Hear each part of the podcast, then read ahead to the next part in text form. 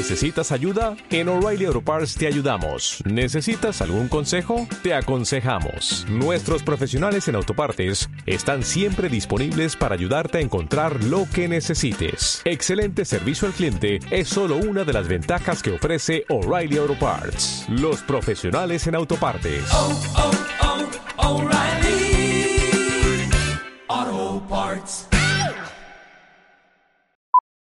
Hola, bienvenidos al podcast de Les Sick. Hola, bienvenidos, yo soy Barbie. Y yo soy Herbert Chow y estamos por hacer nuestro podcast con la temática de cannabis.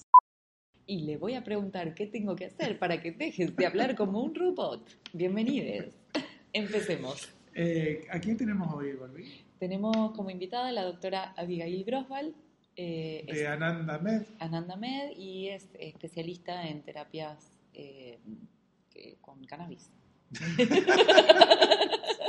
y no estamos drogados. Esto es Leswerthic, una terapia de pareja o una pareja en terapia.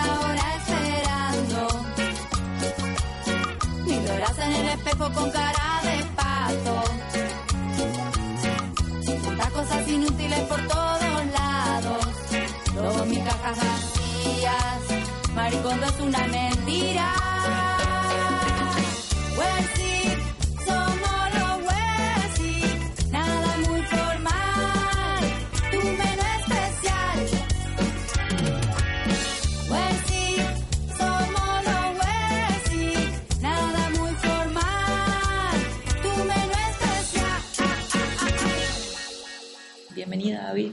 Hola, muchas gracias a los dos. Este, bueno, vamos a seguir difundiendo un poquito más esto que, significa la, terapéutica o la terapia medicinal con cannabis, ¿no? Así que, bueno. Eh, la pregunta es cómo, primero que nada, vos llegaste, vos sos psiquiatra eh, de niños y jóvenes y empezaste a trabajar con niños con TEA, ¿verdad? Con trastornos eh, del espectro autista. Sí, en realidad tengo pacientes de múltiples diagnósticos, generalmente el último tiempo sí están consultando mucho por el, espectro autista, por el tema de, los tratamientos, bueno, que ahora se abrió una puerta más con la terapéutica de cannabis, pero tengo pacientes con eh, diferentes dificultades cognitivas, leves, moderadas, severas, con dificultades conductuales, que, generalmente uno cuando tiene que medicar o tratar a un niño con es porque es grave la, la conducta o la alteración emocional que tiene, ¿no? hasta las ansiedades severas, las inquietudes severas, las que sobrepasan los límites que, uno espera de un niño, ¿no? Eso, esos son un poquito los criterios básicos para una medicación y cuando se altera un poquito el ambiente social, ¿no? De, aprendizaje, las terapias, por ahí, ¿no? Entonces, eh, también hay chicos que tienen diagnósticos con psicosis, ¿no? Entonces se van evaluando los diagnósticos con diferentes profesionales también trabajando. claro, interdisciplinario. Y dentro de, bueno, dentro de la psiquiatría está la parte de, no sé cómo le llaman, eh, PMO, ¿cómo se llama siempre? Eh, donde está el médico... No, donde están los medicamentos. Ah, el No, eso es el Bademecum, sí. O sea, ustedes, digamos, tienen como cierta, los, psiquiatras hablando, tienen cierta eh, patología y la medican de cierta manera. Y un poco sí, más allá de eso, por ejemplo, la medicación alopática, vos tenés la familia, por ejemplo, de los antidepresivos, se utilizan no solamente para depresión, sino para ansiedad o fobias. Entonces, como que tienen un espectro un poquito más amplio de lo que él dice el nombre, el antipsicótico. Hay un montón de antipsicóticos, pero no se usan solamente como antipsicóticos, sino para control conductual, este, bueno, tentativas suicidas, como un montón de aplicaciones. Como que no, ¿Seguís trabajando vos con medicina alopática? Sigo trabajando eh, porque, bueno, no, no a todo paciente le- no todo paciente pide primero eso, que desde ahí empieza un poco la terapéutica, cuando el paciente o los padres piden ese tipo de terapia, o cuando llega un punto que es muy habitual, donde se han probado todas las terapias eh, y no han dado resultados los alopáticos, pasamos a la medicina, a la terapéutica con cannabis, pero eh, a veces acompaña, quizás no se puede eliminar del todo lo alopático. Eh, muy complicado porque hay que ir probando. Entonces, cuando, y además cuando son situaciones graves y uno no sabe si cómo va a responder el cannabis, porque bueno, tenés que ir probando cepas, cantidad, y si la situación es muy muy grave, vos decís, bueno, vamos primero a lo más conocido, estabilicemos un poco el cuadro clínico y recién cuando esté más estable vamos viendo, probando y después vamos viendo si podemos bajar la medicación. Ahora, ¿cómo, cómo fue que llegaste al cannabis? Y bueno, en realidad... ¿Es la cannabis o el cannabis? En realidad el aceite lo decimos, pero es la cannabis. La cannabis, la planta, bien. de cannabis. Entonces, ¿cómo llegaste a la cannabis? la Me cannabis. podrías- Bueno, en realidad llegó al consultorio, fue así, la, la demanda en 2016 empezó, cuando yo tenía pacientes muy graves, eh, donde probábamos esquemas terapéuticos o alopáticos, diferentes combinaciones donde, bueno, el paciente seguía descompensado, pacientes que tienen una combinación de autismo, retraso madurativo, conductas disruptivas severas, ¿no? Entonces, también, viste, que se habla de epilepsia refractaria, bueno, se habla de conductas de, de tratamientos refractarios, no solamente la epilepsia, sino a este tipo de, de tratamientos. Entonces, bueno, estábamos ante un nene que no, varios nenes que no tenían respuesta. Entonces, las, las mamás llegan al consultorio, generalmente eran mamás, y solicitan esta acompañamiento en principio, porque yo no sabía nada del tema y me Claro, hablaban del preguntar. CBD y del THC. Veían vi- y, y veían videos en YouTube de que eh, esto pasó, Claro. o sea, todas estas cosas que venía contagiándose. de lo social De- exacto, y- y de lo- otros las países redes, también. Exacto, O Y sea el- que llegan a vos por inquietud de madres que, que te lo plantean. exacto. En ese momento yo no sabía ni qué significaba CBD, que hoy es uno de los principales componentes de las terapéuticas medicinales, ¿no? que es el cannabidiol. Sí, Ah, ahora justo te iba, te iba a preguntar exactamente la composición de la planta y qué es lo que se usa, todo eso. Pero bueno, está bueno eh, esta cuestión de que vos decís que son chicos, o sea, llegan madres de chicos chicos por tu característica de, de psiquiatra inf- eh, infanto-juvenil.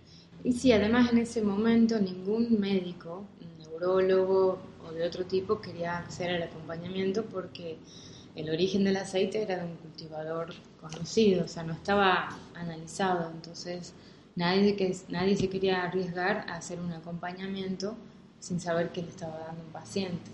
Pero la realidad es que yo me empiezo a meter en esto, a estudiar, porque bueno, no sabía mucho del tema, eh, y digo, bueno, ¿cómo hago para acompañar a estas mamás que están solas pidiendo ayuda? Porque no es que, bueno, ho- hoy se pregona mucho el tema del autocultivo, de, de que, el, paciente, bueno, se puede empoderar y hacer su tratamiento, todo eso, pero también por ahí está bueno el acompañamiento médico asociado, ¿no? Porque hay otras cosas que evaluar.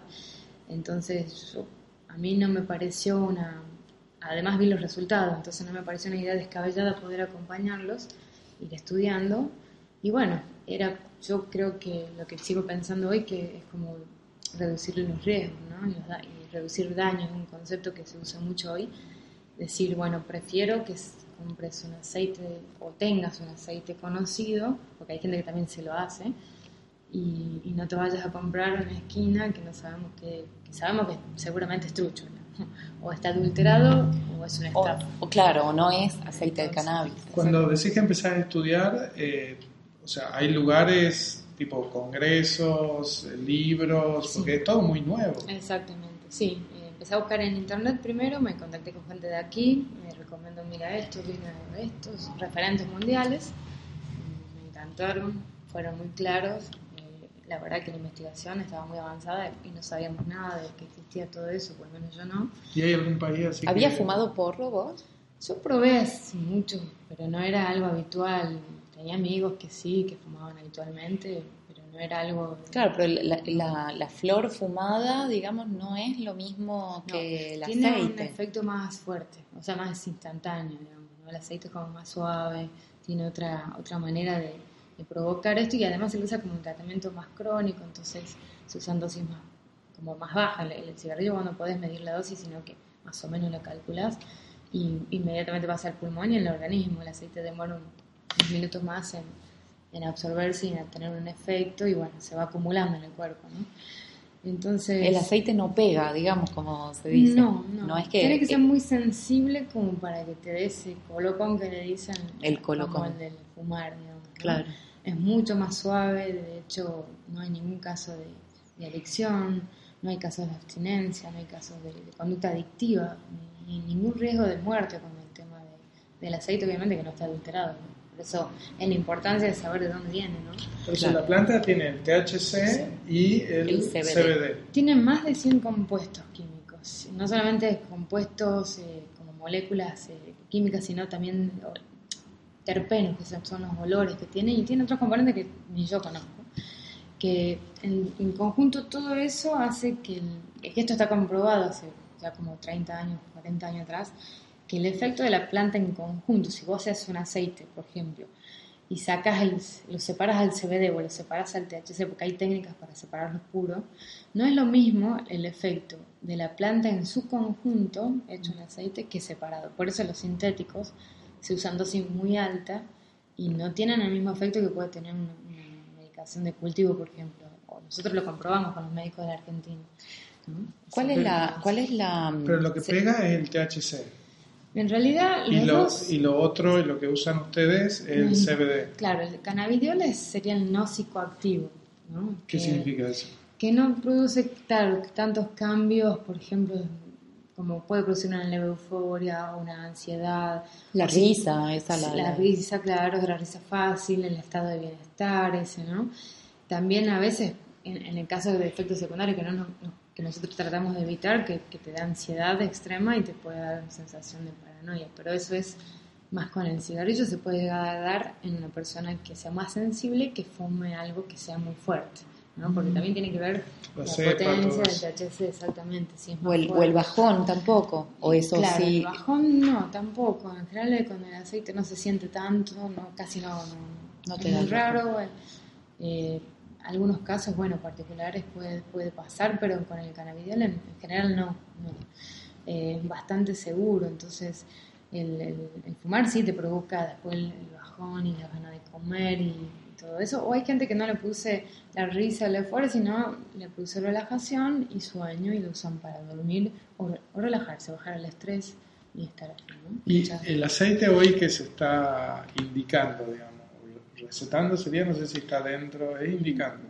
Mm, Sí, la- la- le indicamos qué es lo que tienen que usar, digamos, lo orientamos en, en la terapia. O sea, es, eh, es- ¿tiene una marca, tiene un laboratorio o cómo? cómo? Lamentablemente en la Argentina, después del 2017 que salió la ley, eh, todavía no hay cultivos eh, propios de la Argentina. Lo único que se hizo ANMAT, que es la que maneja todo lo- el tema de medicamentos y alimentos en, en Argentina, pero no ANMAT, digamos, a ellos, a ellos le dan esta orden, no, bueno, que se puede usar Charlotte Web para epilepsia refra- refractaria. Charlotte Web es una cepa, se dice. Es, es una marca de aceite Ah. que es de Estados Unidos, que este, está hecho por un cultivador de Estados Unidos. Eh, no está del todo estandarizada, porque se la comprobó y había algunas variaciones. O sea, cu- cuando está estandarizada, sí, es igual. Claro. Pero bueno, eh, es una fuente conocida y... Pero es una además, locura que se importe cuando además tenemos... carísimo. Claro, es caro y además eh, eh, salió como el año pasado o a principios de este año como la posibilidad de que en Yerbabuena y en Tafí Viejo se cultive. ¿Qué sabes de Jujuy eso? también. Ah, en Jujuy también. Sí, lo de Cero Buena en realidad se- también fue una propuesta en conjunto que tratamos de, de buscar apoyos. Estamos nosotros con mis colegas siempre buscando apoyo con diferentes organizaciones. Bueno, fue una a proponer el cultivo ahí en Cero Buena. Después se, se fue para otro lado de la cuestión y nosotros quedamos solas. Claro. Se, se quedaron afuera ustedes. Sí, pero eh, sé que ahora escuché que hay un proyecto en, en Tafí Viejo, pero no, no escuché qué, qué en qué consiste, digamos, no, no estoy involucrada en eso. Y lo de Jujuy sé que es una cuestión de una empresa estadounidense que arrendó las tierras para cultivo y eh, no tengo detalles, pero en, en principio nos habían dicho que no, no iba a haber mer- mercado interno. Ahora, la ley es, es un poquito eh, incompleta en el sentido de que permite el uso medicinal, pero no aún está pen- penalizado el cultivo y está penalizado el consumo. Sí. El Eh, consumo, eh, digamos, eh, no, no medicinal, Claro, digamos el recreativo o El recreativo. personal, el, el derecho a, bueno, tenemos derecho a, supuestamente a puertas adentro, hacer lo que queramos, pero no, no vale en la Argentina eso. Este, el artículo 42 dice, si vos lo querés, está en la Constitución. Eh, no, todavía no, es muy incompleta la ley, por lo menos, bueno, fue un avance, pero en realidad es muy limitada porque permite utilizarlo en el contexto de la investigación y tampoco es tan fácil armar protocolos de investigación, tenés que tener subvenciones, tenés que tener un equipo de evaluación, o sea que la ley tiene muchas trabas y además el SENAS es el que entrega las semillas, entonces vos tenés que tener un permiso para tener semillas. Claro. Eh, claro, la- todavía la planta está prohibida porque está, esto es una cosa que se está gestionando a nivel mundial tratando de sacarla de las plantas peligrosas, de las sustancias peligrosas, está en la, en el número Claro, no es lo mismo la marihuana que la Claro, cocaína. No es lo mismo y está puesta en la misma clasificación Claro. de sustancias peligrosas. Ni el LSD, ni, ni el éxtasis, ni esas drogas de laboratorio que le llaman. Ninguna de esas no es, porque no, no tiene el mismo poder de daño y adicción que tienen las otras sustancias que son súper adictivas. El alprazolam lo veo yo más... eh, ¿En la qué, perdón? El, el alprazolam Ah. es, es una droga legal, no es ilegal, pero yo veo que... hacen El clonazepam, más- digamos. Sí, Sí. son de la familia. Sí. Eh, En el hospital veo que los chicos abuso. consumen muchísimo, tres blister por día a veces, y bueno, sí, tienen más brote psicótico por eso que por la, por la marihuana. Digamos, le echan O mucha sea, por la, por la marihuana no tienen brotes psicóticos, de hecho. A veces hay vulnerabilidades, pero en general los chicos que, que tienen eso es porque han consumido cocaína, alcohol, alprazolam, han hecho una mezcla y marihuana, no es que es la marihuana, por lo menos es la experiencia de acá. Estábamos en el aceite este que Sí. vos decías de Estados Unidos y hay otro más. Eh, ese O es ese es el que- oficialmente que... está aprobado, pero sé que ANMAT, si vos le comprobás que hay un aceite que a ese niño le hizo bien para la epilepsia refractaria, te lo aprueban, pero tenés que presentar toda una documentación, es un trámite de excepción que se hace, antes era un trámite que se llamaba de... eh, bueno, ya lo borré, no importa, ahora se hace el trámite de excepción este, y con eso la ANMAT te va a permitir que, que la obra social, si tenés obra social, te lo compre. Eso te iba a decir, ¿se cubre, está cubierta por la Hay obra? amparos, según los am- de acuerdo a esos amparos, sí, pero si vos no haces un amparo y, y en ANMAT no te lo permite y la obra social no te ¿Y cuánto, cuánto sale hoy? ¿Cómo se, se vende por...? eh, Son frascos. Frascos de 20 milímetros, una cosa así. Eh, creo que el de Estados Unidos es más grande, pero vale 400 dólares. y, Ah, por ejemplo, yo ahora, vamos a Jujuy, porque hay un papá que tiene una nena que, que hizo un amparo en una obra social, le compran el aceite y le tienen que pagar el viaje para ir a buscarlo a la aduana. O sea, no es solamente que, que además que es caro, que la obra social tiene que gastar 400 dólares en eso, más el viaje de avión para el padre. Este, a veces funciona, a veces no. A esta nena le, le da resultados, ¿no? Claro, Pero eso es también. un... Claro, y hay veces que no sabes si da resultado. No, porque no todos los aceites funcionan para mira, Eso quería preguntarte. Hay, eh, por ejemplo, se usa para contracturas, se usa para eh, Parkinson, Sí. se usa para, mm, Para lo del ojo, para... ¿cómo se llama? para Glaucoma. para, mm, para gente que padece Anorexia. ansiedad, para la anorexia. Eh, nosotros viajamos a Nueva York y quienes nosotros eh, alquilábamos una habitación en un departamento y tenían como en una en una ¿cómo se dice? en una cajonerita eh, un montón de frasquitos con distintas flores de no era aceite eran flores Claro, sí. pero tenían como un nombre cada una Sí. de ellas y atrás decía para abrir el apetito, para relajarse, para, eh, para divertirse, para, Claro. o sea, como un montón de efectos buscados. Sí. Eso está claramente en Estados Unidos, por lo menos esas flores la tenían Sí, bien Como- como, como identificadas. identificadas. En realidad vos tenés eh, cepas o quimiotipos que son muy conocidos. Entonces vos ya sabes que, ¿Cómo se llaman, por ejemplo? por ejemplo, hay una Black Widow, una eh, AK-47. AK-47 muy Black conocida. Widow, por ejemplo, ¿para qué es? Por ejemplo, se le usa mucho para el tema de autismo, ansiedad. El aceite. Eh, la- es la semilla, que con esa semilla Ah. después sale la planta. Claro, que es lo mismo que la flor. La, claro, la flor. En realidad la, la, la cepa Es se la llama, planta. Sí, la planta, claro. Y vos tenés infinidades de tipos. A ver, y a, a vos te puedes decir, bueno, este es para abrir el apetito. ¿Por qué? Porque seguramente tiene más THC. Es para el dolor, porque tiene también más THC. Eh, para relajarte, bueno, tiene una combinación más con cannabidiol y THC. Lo cierto es que tampoco a cualquiera le pega igual, digamos así, porque a vos te puede dar mucho hambre y a vos quizás no tanto. Mm. Es como la individualidad Claro, como- también, el sistema nuestro está es diferente en cada uno. Hay una distribución de los receptores totalmente diferentes y hasta hay un efecto bifásico. Por ejemplo, vos hiciste un- una seca, estabas muy bien, relajado, pero después hiciste dos secas del, del- del porro y te dio mucha ansiedad, digamos. ¿no? Entonces pasaste de estar bien relajado a la ansiedad. Entonces, eh, bueno, hay que todo eso se, es un conocimiento. Y, la ¿Y con los vaporizadores? el vaporizador es, es mucho menos nocivo que porque no tienen las partículas pirolíticas que son las que inflaman el pulmón. Entonces es mucho menos nocivo en ese aspecto y no tiene el humo. Eh, es un vapor. Vos tenés el vaporizador, uno bueno, tiene una puede ser de cerámica, de otro material que, que no tenga toxicidades ni nada. Calienta el, el cogollo, que es la planta, la parte donde están la- los químicos, y eso se evapora. Y eso vos lo, lo la vapeás. Claro, La en nuestra experiencia con el vaporizador, vos podés manejar La temperatura. eh, la temperatura y además podés manejar eh, eh, de otra manera que al fumarla. Sí. Es como que no te pega de una manera... El, el vaporizador es muy suave Sí. y a la vez eh, vos podés decir, bueno, hasta acá. Exacto. Eh, o sea, en este momento me siento bien y paro acá, ¿no? Es como... Sí, este, y ahí también conservás parte de la flor eh, o terpenos, si vos por ahí lo calentás de más, perdés terpenos, que son parte de lo que en conjunto con todos los componentes hacen efecto. Entonces, bueno, sí, tienen cierta...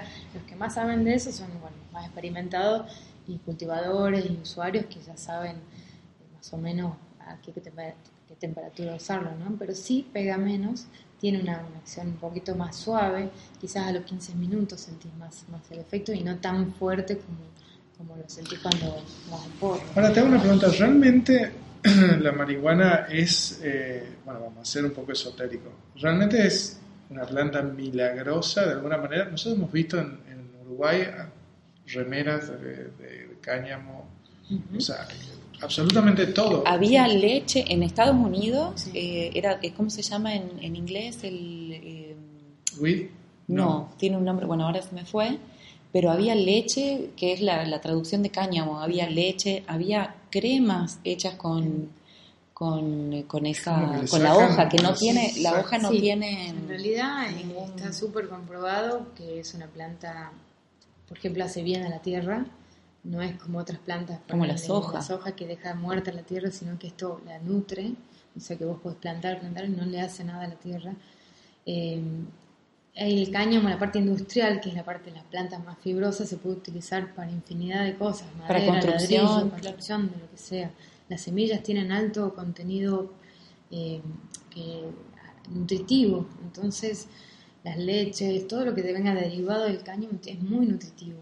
Entonces sí tiene muchos efectos beneficiosos para el organismo. ¿no? Entonces eh, son infinitas, digamos, las, hasta bueno, hay- la tela. Vamos a hacer la, pregu- la pregunta. Hay otra- esto, sí, no, esto no se estudia más porque las farmacéuticas no quieren que se estudie. Y ¿O bueno, qué?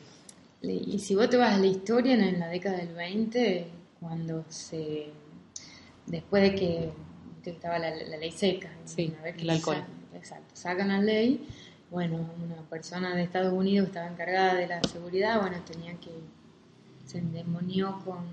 la demonizó a la, a la marihuana junto con los negros, era una, etapa, digamos, muy racial, entonces era la marihuana y los negros, todo malo, el diablo, entonces hubo tuvo una demoniza- demonización política porque se hizo un comité científico en el cual todos los, los médicos, los científicos que estaban ahí, estaban a favor de la marihuana excepto uno.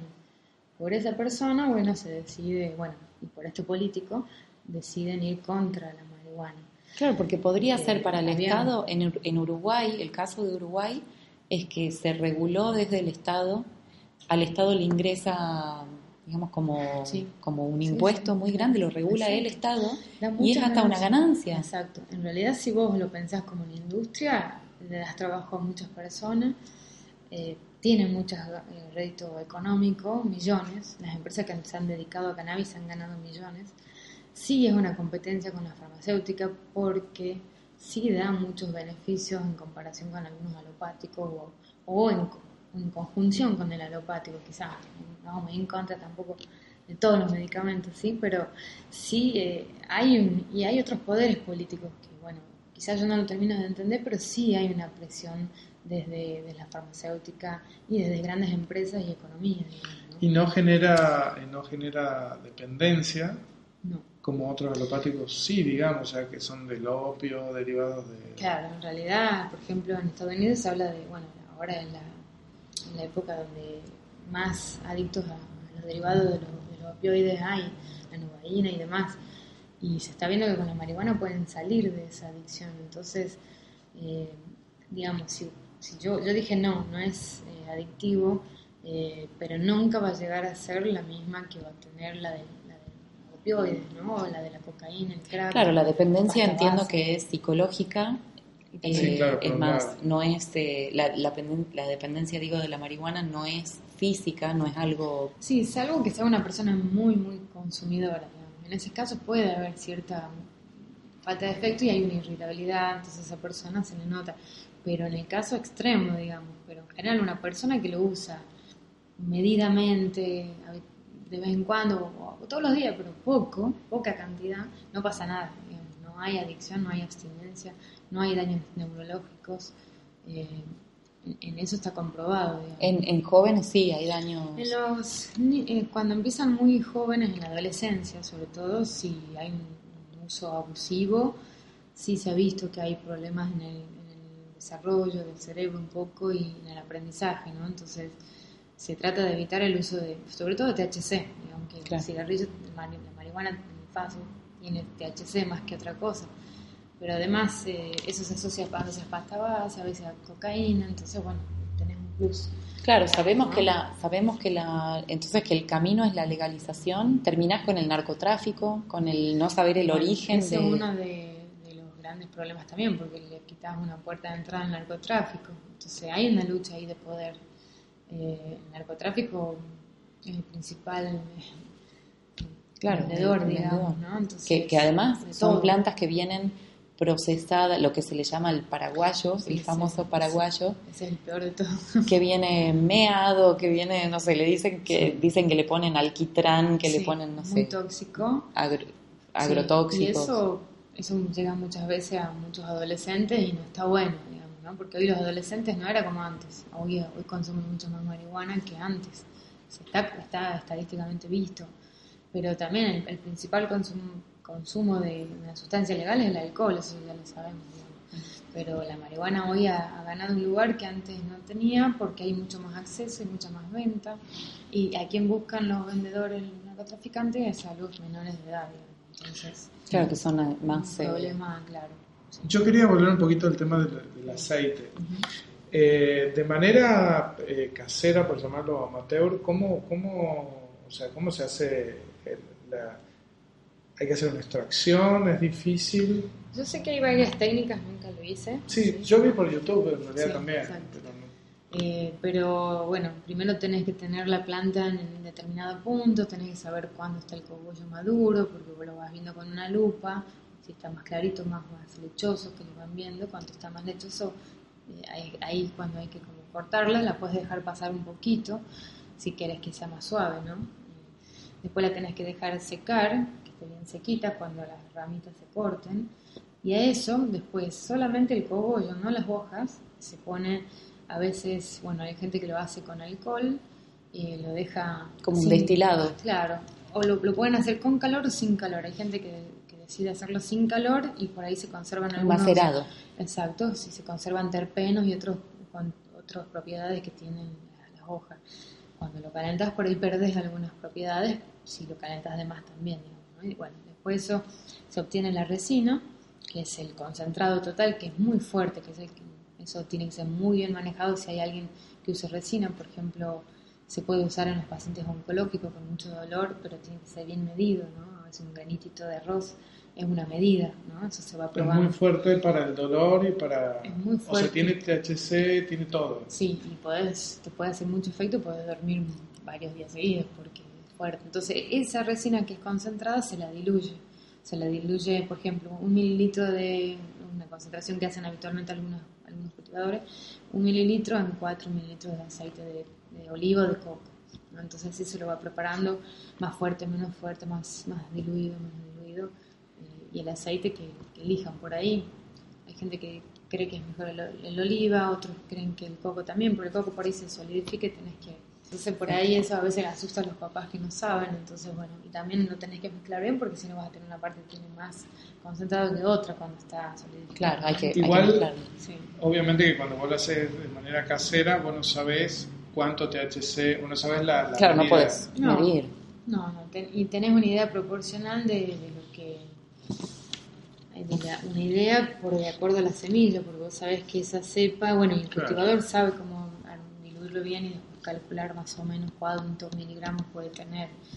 Este, nosotros ahora estamos haciendo hacer los análisis de ciertos aceites y, por ejemplo, hemos, visto que el aceite en 20 mililitros pueden tener en un mililitro 30 miligramos de, de, de CBD o THC, entonces es un buen concentrado. O sea, eso permite que vos tengas un aceite de calidad y que uses capaz que menos cantidad de gotas necesarias en Hoy, persona, ¿cómo, ¿no?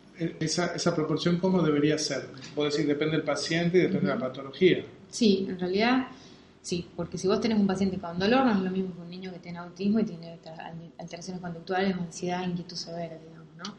Eh, un paciente con dolores elegimos una cepa generalmente que tengan más THC o un equilibrado de un 50 y 50 que se llama ratio 1 a 1 de una cepa, por ejemplo, sour diesel, por ejemplo.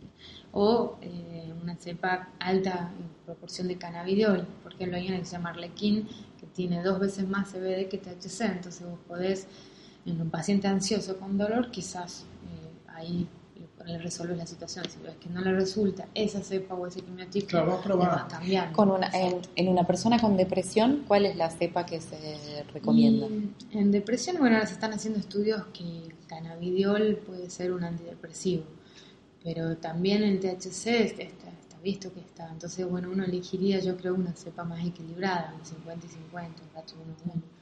Ahora, ¿viste eh, que circulaba un video de un señor con Parkinson Sí. que tomaba unas gotas de, de- de aceite canábico Sí. y de repente dejaba de temblar? Claro, Sí, es tan mágico como eso. Este señor es el papá de mi colega, Agustín Muñoz. Ah, Agustín es el, el chico del video que le da el- a él. Es así, digamos. eh, en el caso, bueno, de él, bueno, la cantidad que le dio, no sé cuánto le dio en ese momento, pero hubo un efecto que es lo que se viene comprobando en- a nivel mundial. Esto fue una prueba eh, muy, bueno, casera, pero vos, en, en todo el mundo está comprobado que en el Parkinson mejora el temblor, la espasticidad, los dolores y mejora la calidad de vida.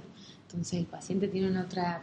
es, otra es maravilloso ese video, es decir, Sí. esto es Y, increíble. y cada cuánto, por supuesto, como decir, depende del paciente, pero, o sea, suponete, si vos decís tres o cuatro gotas, o sea, es una vez por día, es dos veces por día, es Mira. hasta que te haga efecto. Si vos lees bi- bibliografía o vas a hablar, te dicen que la tenés que distribuir en tres o cuatro tomas días. Capaz que, bueno, la cantidad de gotas va a depender de la persona Claro. sí, pero vos podés empezar, generalmente yo les digo a la noche, una gotita, vas viendo cómo te sentís, cómo estás al otro día, cómo ha mejorado, y vas gradando la toma en, en estos horarios, capaz que en tres tomas día. A lo que yo he visto, tengo pacientes que están con tres, con tres tomas, pero hay gente que con una toma a la noche está bien. Entonces, hay que tener paciencia uno, eh, en, cómo, en, buscar el efecto, cantidad de gotas día, la distribución, y si eso vemos que en un mes o dos meses, seguimos probando, porque no, aumentó tanto la cantidad de gotas, entonces vamos a probar a aumentar más, eh, bueno, decidimos cambiar La cepa. Exacto, porque hay pacientes que no responden. Y es así. Hay algunos pacientes que no responden a ese aceite que vos respondiste perfecto. digamos. Claro, entonces es hay que- constancia. sí. Y básicamente es eh, necesario que el Estado legalice el, el cultivo, legalice el estudio y que porque la ignorancia es eh, Exacto. eh, es lo que hace que no, no sepamos. Y que se exponga a la sociedad que necesita, porque sobre todo la gente que más pide esto es la gente que más desesperada está. porque Porque sufre de dolores crónicos, de tratamientos crónicos y porque o tienen enfermedades que son que no Pues tienen no le resultó nada además. Exactamente. Entonces vos tenés un grupo, una población bastante importante que, que necesita esa atención, ¿no? esa posibilidad terapéutica. Entonces el Estado, que la ley dice el Estado tiene que pro- hacer los cultivos, hacer la investigación, proveer a la gente, educar a, la- a los profesionales, y, en todo eso todavía no ha pasado nada, no se ha tomado seriamente, eh, por lo menos no en, Tucumán, alguien está tratando de proyectar algo, pero desde, desde la gobernación o de nuestros políticos. No hay algo que decidan, bueno, vamos a hacer esto ya, lo vamos a hacer, no vamos con marcha. Y, y tenemos que involucrar a todas las partes, no puede ser uno, digamos, tiene que estar involucrada el Estado, tiene que eh, participar el INTA, el experimental, el CONICET, los profesionales. En síntesis, la marihuana no cura. No, todavía no hay comprobación de cura de nada, se lo usa más como un paliativo, como una alternativa terapéutica, puede ser sola o asociada, dependiendo del caso. Pero un paliativo que puede ser para siempre, de Sí. alguna manera. Exactamente. Y, y, claro, porque además hay gente que no encuentra la solución en algo y bueno, la encontró en esto y le cambió la vida. Gente que lo dice.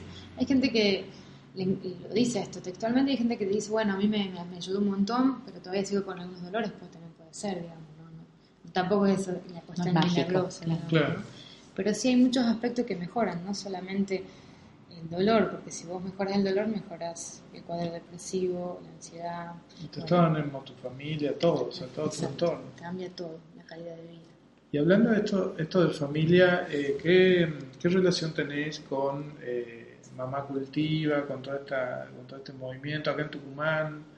Eh, por ahora, antes tenía más contacto, estaba más con el grupo, pero bueno, por algunas cuestiones que uno necesita alejarse un poco, no estoy tan en contacto. Sí estoy con otras agrupaciones, digamos, que estamos armando también, pero está como muy separado Tucumán, porque hay una, hay una organización en Concepción, hay una organización acá en Tucumán, hay un, en Aguilar, qué sé yo, bueno, cada uno tiene su grupito, pero está muy separado todo, ¿no? Como que a la Es hora que de...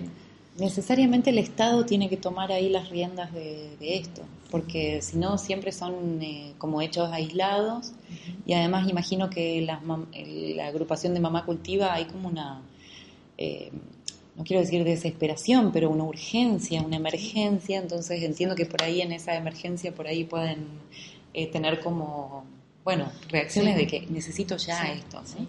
Sí, Entonces- de hecho, la- la- todo se va logrando por, por, por la lucha social de ellas eh, en esto, fundamentalmente, ¿no? Entonces, Sí, hay casos en Buenos. Aires de, de una mamá que fue presa, digamos, estuvo presa por cultivar para... Hay varios. para- sí. sí, lamentablemente. que pero dejaron sentado, eh, esta mamá, digamos, dejó sentado un precedente porque la, la absolvieron finalmente. Exacto. Entonces, Y, y creo que le devolvieron las plantas, es el mismo caso, y creo que le puede dar a su hijo, porque bueno, cuando vos comprobás que es medicinal, estás vulnerando un, un derecho también, el juez entiende eso, por eso, creo que otorga esa libertad y otorga el tratamiento, ¿no? Que eso tendría que seguir pasando, pero no podemos estar todo el tiempo con amparo. caso amparo. por caso, caso, claro.